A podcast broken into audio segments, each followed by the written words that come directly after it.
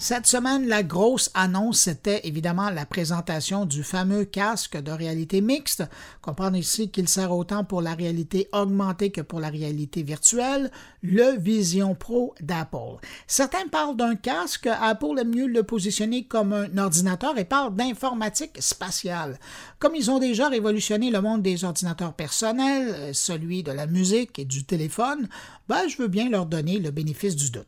Mais pour revenir sur le casque, il est intéressant de savoir qu'il y a un peu de Québécois dans ce casque-là. En 2017, Bernard Neveu, a vendu son entreprise Virvana à Apple, entreprise qui se spécialisait dans la VR et avait déjà son casque bien en main. Et euh, lui et ses collègues ben, sont partis à Cupertino pour travailler sur le casque d'Apple en développement. Cette semaine, en voyant l'annonce, ben, évidemment, j'ai eu une pensée pour lui et son équipe parce que c'est finalement leur vision hein, qui a finalement abouti avec ce produit qui sortira l'an prochain. Et pour la petite histoire, je me souviens très bien, moi, de Bertrand Neveu en janvier 2017 lors de l'édition du CES à Las Vegas, alors que je l'avais croisé dans un couloir d'hôtel pendant qu'il présentait son casque à, des journalistes qui passaient par là, allant d'un événement à l'autre. Mais il y avait beaucoup de succès. Il y avait bien des gens qui étaient curieux de voir cette affaire-là, ce casque de réalité virtuelle. Il en a fait du chemin depuis ce Bertrand Neveu et il a accepté mon invitation à venir partager ses émotions entourant la sortie du nouveau casque d'Apple et c'est sur sa moto vous avez bien entendu, sa moto en route quelque part euh, à Montréal qu'on le retrouve à l'instant. Bonjour Bertrand Neveu. Bonjour. Comment vous vous sentiez euh, cette semaine quand euh, finalement Apple a accouché de son casque de réalité mixte? Ben, c'est une grande fierté. Je dirais que ça a été l'aboutissement de, de 18 ans de dur labeur. puis c'est sûr qu'il y a eu des hauts et des bas dans tout ça, mais il y a toujours eu comme ma, femme dit souvent, I on the prize. Donc, euh, j'avais un objectif en tête, puis euh, je savais que ça allait arriver. Puis, euh, entre-temps, ben, j'ai décidé de redonner au Québec avec Triptyque Capital, mais c'était super intéressant. De... Aussi, ça faisait deux ans que j'avais quitté, c'est qu'il y avait aussi le, le petit côté anticipation et ce qu'ils disent chez Apple, c'est surprise and delight. Donc, j'étais j'étais vraiment, euh, j'ai vraiment été surprised in the light. C'était vraiment euh, un bel, euh, une belle annonce. Est-ce qu'il y a beaucoup du totem que vous avez retrouvé dans le, Vision Pro d'Apple? Oui, quand même. Je dirais que une de nos caractéristiques était assez innovante sur le totem. C'était la, il y avait une roulette sur le côté qui permettait d'aller de la, réalité augmentée à la réalité virtuelle, euh, des deux côtés, disons. Donc, si on tournait la roulette vers nous, on allait en réalité virtuelle immersive, puis si on tournait vers le monde extérieur, c'était la réalité augmentée. Et puis, euh, quand on a fait le démo à, Johnny Ive, c'était euh, c'est vraiment ce qu'il a, en bon québécois, sorti de ses shorts. Donc, c'est la première chose qu'ils nous ont demandé de breveter quand on a joint Apple. Donc, euh, le, je pense qu'il s'appelle le Digital Crown sur le, Vision Pro. Ça, c'est, vraiment quelque chose qu'on a pu euh, incorporer dans, dans leurs produits. C'est drôle parce qu'en la voyant, euh, je, trouvais qu'elle me faisait penser un peu à, justement à la, couronne qu'on retrouve sur l'Apple Watch. Avez-vous l'impression que vous avez aussi influencé l'Apple Watch? Non, je dirais que c'est le contraire. C'est qu'eux, ils aiment prendre des codes existants puis les, les transposer dans, dans leur ligne de produits. Donc, euh, moi, un des privilèges que j'ai eu, c'est euh, quand celui, euh, parce qu'il y, y, a des Engineering Program Managers chez Apple, et puis qui appellent des EPM. Puis le EPM qui était responsable du bouton et de la transition, tout ça, quand il a écouté un talk que j'avais fait au Augmented World Expo, j'expliquais tout ça. Puis quand il a, pris connaissance que c'était un peu euh, mon bébé euh, sur le totem, il m'a mis dans les meetings, tout ça. Puis justement, c'est là qu'ils ont expliqué qu'ils prenaient le crown euh, de l'Apple Watch pour l'amener sur le casque pour que ça soit une continuité. Donc, c'était quand même intéressant de voir le processus créatif de ce côté-là vous nous l'avez dit, vous avez quitté Apple en 2021, mais il restait quand même des gens, vos ex-collègues de Virnava, qui sont encore chez Apple puis qui ont, travaillé jusqu'aux dernières journées sur le casque. Oui, quand, on a, quand on a emménagé en Californie, on était neuf, geeks. Puis la plupart ont travaillé un bon un an et demi. Ils faisaient parce que moi, j'ai déménagé avec ma famille, mais il y a des j'avais des collègues que leur famille n'était pas prêts à déménager en Californie. Fait qu'eux, ils étaient sur un régime de trois semaines en Californie, une semaine à Montréal. Puis après un an et demi, euh, c'était assez taxant. Donc, euh, j'ai pu convaincre euh, mon patron, vu qu'il a vu la valeur qu'on amenait, de permettre à certains collègues de travailler de Montréal. Donc, il y en a qui sont revenus à Montréal pour être plus proches de leur famille. Puis moi, quand je suis revenu à Montréal après trois ans, euh, une de mes missions, c'était partir un, un, bureau physique à Montréal pour leur permettre d'avoir un, un, endroit plus confortable à se rencontrer puis tout ça. Donc, euh, à l'heure actuelle, il reste six personnes sur les neuf qui sont chez Apple. Il y en a quatre à Montréal puis deux en Californie. Ils travaillent toujours sur la Vision Pro. Exact. Ce casque-là, là, il est presque 5000 dollars canadiens si on arrondit gros. Savez-vous quel mm-hmm. marché exactement? Ben, ça dit, c'est un Vision Pro. c'est, vraiment le marché des professionnels ou des enthousiastes. On va pas se cacher euh, un peu comme les AirPods Max. je veux dire, c'est assez cher, donc c'est souvent des professionnels qui ont ça. Euh, mais ça ne veut pas dire que des enthousiastes peuvent pas l'acheter. Euh, mais moi, comme on a vu dans la présentation, c'est vraiment un ordinateur en soi comparé à la compétition. Oui, ils sont moins chers, mais c'est plus une genre de console euh, jeux vidéo en immersion, alors que le casque d'Apple, tu peux tout faire ce que tu fais sur un Mac sur le, Vision Pro. Donc, c'est juste une question d'apprendre ce nouveau médium. Puis c'est pour ça qu'ils l'ont annoncé au Developers Conference, c'est que on a besoin de développeurs pour créer, un peu comme quand l'iPhone est sorti, euh, ils ont ouvert le App Store pour que les développeurs aient des, des applications sur leur store, mais ça, va être un peu la même chose euh, sur la Vision Pro. Si on faisait une comparaison à des produits qui ont marqué leur temps et qui ont révolutionné le domaine, il y avait le Mac à l'époque qui a vraiment révolutionné l'ordinateur personnel. Évidemment, vous venez de le mentionner, il y a le iPhone qui a changé notre façon d'utiliser le téléphone. Est-ce que vous diriez que c'est comme le, troisième élément important qu'Apple amène autour de, de, cette industrie? Ben oui, Apple, un peu comme Disney, c'est des spécialistes du storytelling. C'est un peu ce que je dis aux entrepreneurs qui, font des présentations pour, euh, pour lever de l'argent. Euh, it's all about storytelling. Donc, euh, il faut avoir une bonne histoire à raconter qui vont faire un peu rêver les gens.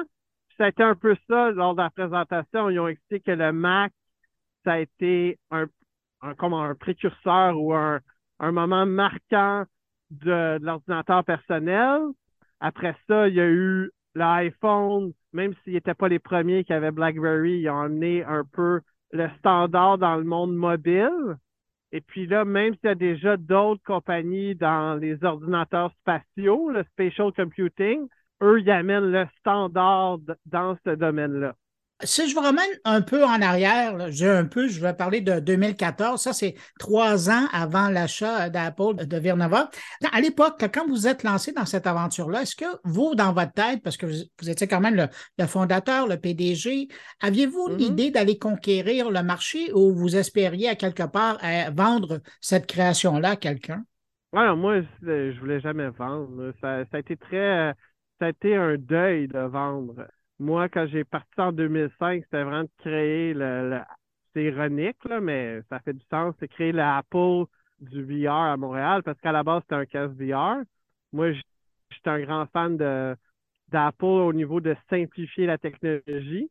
Puis c'est pas une coïncidence qu'on a décidé de lancer un casque sur une console de jeu, parce qu'une console, c'est la simplicité. Donc moi, je voulais vraiment démocratiser euh, ce médium-là. Puis bon, c'est sûr que moi, je suis un, grand joueur, donc euh, je, voulais, pouvoir jouer à mes jeux en réalité virtuelle. Mais, en 2014, quand on a levé du capital de risque, le but, c'était de faire un IPO. C'était pas de vendre, euh, de la compagnie, mais c'est un environnement euh, très conservateur au Canada puis au Québec, de dire qu'on veut conquérir la planète, qu'on veut créer un nouveau segment de marché. C'était un chemin de croix très difficile il y avait une anecdote qui m'est venue en tête euh, quand je regardais le dévoilement cette semaine de Vision Pro. Évidemment, je, pensais à vous pendant ce moment-là et, je nous revoyais euh, dans les couloirs. Quand je vous ai vu, c'était pendant le CES euh, à Las Vegas et vous étiez dans les couloirs d'un événement le soir. Je pense que vous aviez passé votre journée là à essayer de croiser des journalistes pour leur expliquer ce que vous aviez entre les mains. Les casques de réalité virtuelle, ça commençait, puis vous preniez vraiment le temps euh, pour chaque journaliste qui arrêtait, dont moi, de leur montrer à quoi pourrait servir votre casque totem. Est-ce que vous vous souvenez de ce moment-là? Oui, je me souviens très. C'est en 2017. Euh, justement, quand vous étiez dans le corridor, euh, c'est au moment où on faisait le démo à Tom's Hardware, dans le Winds. Et puis, je me souviens, mon CTO était avec vous, puis il vous parlait, puis ça a été un moment qui a changé, qui a changé notre vie. C'est moi, je dis toujours aux entrepreneurs, là, si on veut scorer des buts, là, il faut être sur la glace. Là. Donc, oui, c'est beaucoup de, de dédication puis d'effort d'aller à toutes les conférences puis tout ça, mais, mais c'est le seul moyen parce que quand on est une start-up, on n'a pas vraiment de moyens puis on n'a pas des moyens marketing. Le meilleur marketing, c'est d'aller à une conférence puis on était très, très, très, euh, comment je pourrais dire, précaire dans ce moment-là. On n'avait pas de grand budget. On n'avait même pas le moyen de se payer un kiosque en bas des uniformes au CS. Ça coûte assez cher au CS. Mm-hmm. Donc, moi, je suis juste allé euh, avec mon sac à dos, ma mallette avec le casque dedans, puis on avait eu la chance de rencontrer un des journalistes de Tom's Hardware à Toronto, un gars de Winnipeg que, j'ai rencontré euh, l'année dernière euh, pour, euh, pour reprendre connaissance, parce qu'il a quand même été instrumental dans, dans le fait qu'on a gagné Best in Show. C'est que je l'avais rencontré à, une conférence euh, à Toronto, puis il avait été vraiment impressionné par le casque, puis il avait dit à son, son patron, qui était le, le editor-in-chief de, de Tom Zoller, il faut absolument que tu vois le, casque de Nirvana au CES. Donc, on s'était, c'est vraiment ça. On s'est texté, il a dit Moi, je suis au Win. J'ai dit Hey, ça tombe bien, moi aussi, je suis au Win. On s'est trouvé une, euh, une prise de courant dans un corridor d'un hôtel. Puis je me souviens, c'est là qu'on s'est croisés. Euh, j'ai fait le démo à Tom's Hardware. Puis à, la suite de ce démo-là, un, on a eu un article incroyable qui disait que c'était la meilleure expérience qu'il avait essayé dans le domaine. Et puis, un jour ou deux après, on gagnait Best in Show. Et c'est à partir de ce moment-là que les gens d'Apple vous ont contacté? Non, on était déjà en contact avec eux. Euh, on les avait vus à la GDC, Game Developer Conference, en mars 2016. Bon, c'est ça qu'on a. Puis, puis pour prouver le point qu'on n'était pas intéressé à vendre, c'est que quand on les avait rencontrés en mars, euh, ils nous avaient dit, nous, on, parce qu'on avait beaucoup de misère à trouver du capital de risque, puis euh, on, euh, on cherchait, vu que la part des capitaux de risque avaient déjà investi dans nos compétiteurs, à chaque fois qu'on allait voir un, un, VC qui, qui, était spécialiste, ah, c'est vraiment incroyable ce que vous faites, mais on a déjà investi dans votre compétiteur, fait qu'on ne peut pas. Donc, on avait fait un peu le tour du jardin, puis on s'est fait dire, ben, peut-être ça vaudrait la peine d'aller voir les, les, ennemis de vos ennemis sont vos amis. Donc, allez voir les compétiteurs euh, des gros. Puis, puis eux, ils vont, ils vont être intéressés.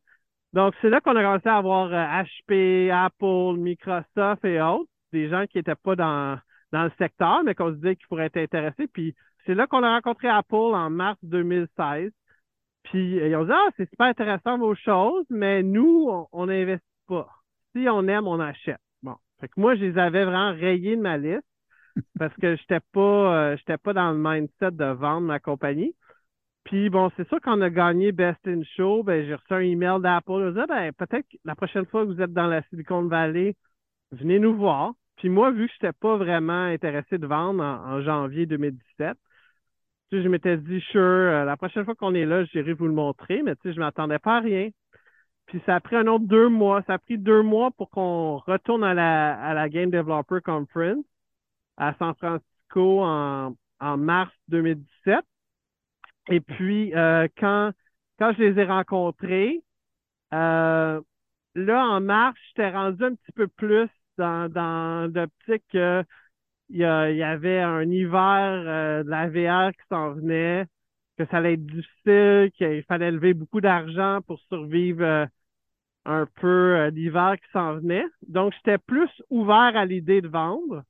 Et puis, ben, la première journée, ça a été une journée euh, j'ai fait des démos à une 50, 50 euh, ingénieurs, donc euh, ça a été une journée assez, assez chargée. Puis la deuxième journée, ils nous ont dit ben revenez, je pense que je pense que vous avez de quoi d'intéressant, puis je veux vous le présenter au, leadership, aux, exécutifs qui prennent des décisions. J'ai dit, il n'y a pas de problème, je vais venir. Euh, donc, euh, c'est ce que j'ai fait. Puis, euh, c'est là que j'ai pu faire le démo à Johnny Ive, puis que, impressionner la, la, personne la plus importante mm-hmm. après Tim Cook chez Apple dans, le temps. Donc, ça, a été un moment très marquant pour moi. Bertrand, est-ce que vous êtes heureux de ce qui est devenu le totem aujourd'hui? Tout à fait. Je veux dire, c'est. Les gens ne réalisent pas, là, mais c'est le travail acharné quand j'ai joué en 2017, on, était déjà 300 employés. Quand j'ai quitté en 2021, on était rendu 1000. Puis là, ce que j'ai compris, c'est qu'il y a au moins 3000 personnes qui travaillent là-dessus. Donc, tu sais, c'est un effort titanesque pour arriver à, ce résultat final-là qui est, assez incroyable. Moi, je persiste et je signe, c'est le produit de consommation euh, c'est consumer electronic le plus complexe de l'histoire. C'est vraiment une merveille technologique où il faut, bon, oui, bien sûr, de la bonne électronique, tout ça, mais il faut aussi euh, une gestion de la chaleur, une gestion du poids, l'ergonomie, il faut que ça faut, faut que ça soit beau. Euh, c'est presque même un, un, article de mode. Donc, ça, il y a beaucoup, beaucoup d'efforts qui ont été mis dans ce produit-là. Je pense qu'il va falloir attendre encore quelques années pour apprécier ce que c'est vraiment. Oui, tout à fait. C'est, moi, je dis toujours que c'est un, c'est un moment Macintosh. Donc, tu sais, c'est pas un moment iPhone. C'est, très cher, mais c'est une nouvelle façon, un nouvel outil créatif qui va décupler la productivité humaine. Ça va permettre aux humains d'apprendre de manière plus naturelle, d'utiliser la voix au lieu d'un clavier. À place d'une souris, ça va être les yeux on va, on va faire du clic avec les yeux puis un petit mouvement de la main. Donc, c'est tous des nouveaux codes qu'il va falloir apprendre, mais une fois que les, les développeurs vont créer des applications qui vont être dix fois plus efficaces que sur un ordinateur, c'est là que le médium va venir euh, hyper populaire. Donc, oui, ça va prendre un peu de temps, mais pour moi, c'est inévitable. Euh, l'être humain a évolué dans un monde 3D euh, spatial. Donc, on veut prendre avantage de ça. en ce moment, on utilise un clavier souris parce que c'est l'interface la plus productive qu'on a trouvée à date. Mais je crois vraiment qu'en utilisant la voix, les mains, les yeux, on va pouvoir atteindre des niveaux encore plus élevés de productivité. Bertrand Nemveux, fondateur et ancien PDG de Virnava, mais aujourd'hui cofondateur et partenaire de Triptyque, groupe de VC. Merci d'avoir pris euh, de votre temps pour répondre à mes questions. Puis, ben, bonne route. Ben, merci Bruno pour l'opportunité. Bye. Bye.